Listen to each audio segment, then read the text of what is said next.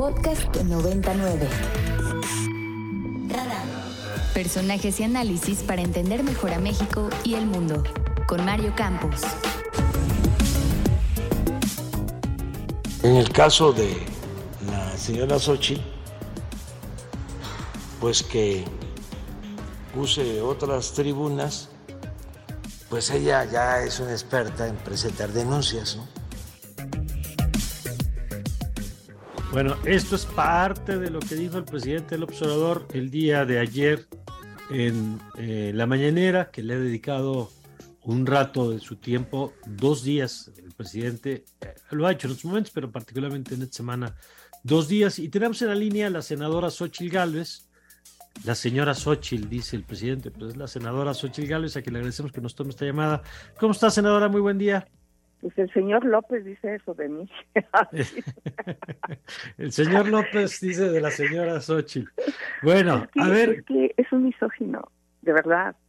El presidente, en el fondo, detesta a las mujeres. O sea, me da mucha pena decirlo, pero bueno, eh, ojalá aprendiera a respetarnos y ojalá aprendiera pues, a tener la humildad que se necesita cuando te equivocas. Es muy fácil reconocer me equivoqué, alguien me pasó mal la información, este, ella no dijo eso y punto. A ver, para, para quienes no se enteraron de cómo nace esta historia, si nos puede recordar, pues qué es lo que le atribuye el presidente eh, como declaración que provoca, pues que usted le diga, oiga, eso, no es cierto y quiero la, la, aclaración y la réplica. Yo estuve en la FIL de Guadalajara, en un foro sobre políticas públicas en el marco de la Agenda 2030. Y pues obviamente la Agenda 2030 habla pues de medio ambiente, habla de pobreza, me enfoqué mucho al tema de pobreza y fue muy enfática en decir que pues habría programas sociales que tendrían que ser temporales porque tendríamos que darles además del apoyo económico, que además fui enfática en decir que es necesario que se requiere, no me refería a de adultos mayores, por supuesto, me refería a los jóvenes que están en edad productiva. Pues, por ejemplo, este programa Jóvenes Construyendo el Futuro, que podríamos agregarle eh, competencias digitales, un idioma, habilidades, certificaciones, y entonces podrían salir de la pobreza. Mientras tanto, habría que seguir dando los programas sociales. Así lo dije yo hice como delegada un programa con la Ibero sensacional para mujeres madres solteras cuando fui jefa delegacional. La Ibero tenía carreras técnicas de dos años en contabilidad, en turismo, en programación, y las madres solteras que así lo desearon siguieron recibiendo su apoyo social y se certificaron dos años en Ibero y la delegación les pagó el 100% de la colegiatura. ¿Sabes en qué terminó la historia?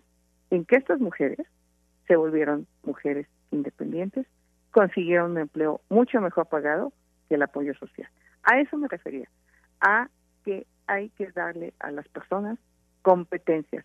Inclusive en ese programa de certificación laboral, que era uno más sencillo, adultos mayores, además de su apoyo social, porque yo les entregaba un apoyo social a partir de los 60 años, recibían certificación laboral en plomería, electricidad en el Colegio Salesiano y eran los hombres más felices.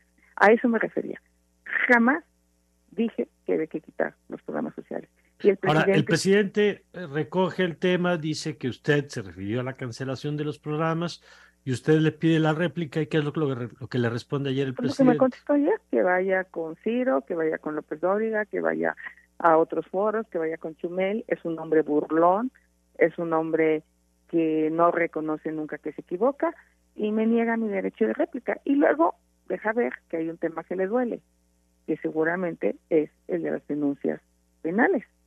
Pero yo no le mandé a que su hijo se fuera a vivir a una casa a Houston de un alto ejecutivo que tenía contratos con Pemex. Yo no lo mandé a que dijera que la refinería de dos bocas iba a costar ocho mil millones de dólares y hoy esté costando 16.500 millones de dólares y contando, ¿eh? Porque esto va a subir. Yo no le mandé a que un directivo de Pemex le aplicara heparina contaminada a 10 personas y las matara. ¿no? Un, compraron heparina similar a lo que está pasando en Durango y en Durango sí hay gente en la cárcel o va a haber gente en la cárcel y con dice, gobierno no hay gente en la cárcel. Entonces, dice por eso el presidente López Obrador que usted es una experta en denuncias y es que pues en efecto se han presentado varias que casi 30 denuncias. Bueno, ahora, ¿hasta dónde esto que estamos viendo, estamos platicando con la senadora Xochitl Gálvez, no tiene que ver también pues con el reconocimiento de que usted puede ser o aspira a competir por, eh, no sé si el gobierno de la Ciudad de México, he escuchado en estos días que hay quien hasta la punta como precandidata para la presidencia de la República. Eh, ¿Ve alguna relación entre estos temas? Pues por supuesto que sí. Por supuesto que el presidente es un experto, porque él lo único en lo que hoy piensa es cómo se perpetúa en el poder y cómo descarrila a sus adversarios con mentiras como esta, que las vuelve verdad. Porque él tiene todo un ejército de bots para repetir esto en las redes sociales y para ir casa por casa a decirle a las personas, la señora Xochitl Galvez quiere quitar los programas sociales. Y como lo dijo el presidente, pues ya en México la gente pues es buena. Pregúntele a, Carolina Vigiano lo que le pasó en Hidalgo. Hizo exactamente lo mismo con él. Dijo que ella quiere quitar la pensión para adultos mayores y lo repitió seis veces en la mañanera y Carolina Vigiano nunca pudo superar ese tema en Hidalgo. Entonces, la experiencia dice que el presidente va a repetir esto con cualquier adversario va a ser capaz de difamar con tal de que se diga su verdad. Y lo por el otro lado, pues qué grave que el Palacio Nacional se haya convertido en su palacio. Y yo sí pienso, leyendo la vida de Victoriano Huerta, cómo él empezó a crisparse con otros poderes, como lo está haciendo con el Senado de la República, y pues pareciera que se aleja de Benito Juárez y se acerca a un dictador como eh, Huerta en el sentido de libertad de expresión. Eh, aquí eh, creo que lo que está de, por medio es lograr este derecho de réplica y si voy por la vía legal, voy por la vía del amparo, voy a, a ver qué convenios internacionales me aplican, pero no me voy a dejar, o sea, de verdad, porque pues, el presidente era un fajador cuando era oposición, quiero que sepa, que yo también lo soy, porque yo desde niña enfrenté a los caciques de mi pueblo, a don Felipe Contreras, que nos tenía asoleados, y después me enfrenté a los caciques hidalguenses como candidata a gobernadora. Yo estoy acostumbrada a enfrentar al poder, a la fuerza del poder, porque el presidente tiene toda la fuerza del poder, tiene todos los medios públicos a su disposición y eso me parece absolutamente injusto. Ahora habla en esta reforma que mandó que está prohibido difamar al gobierno, o sea, que solo él puede difamar.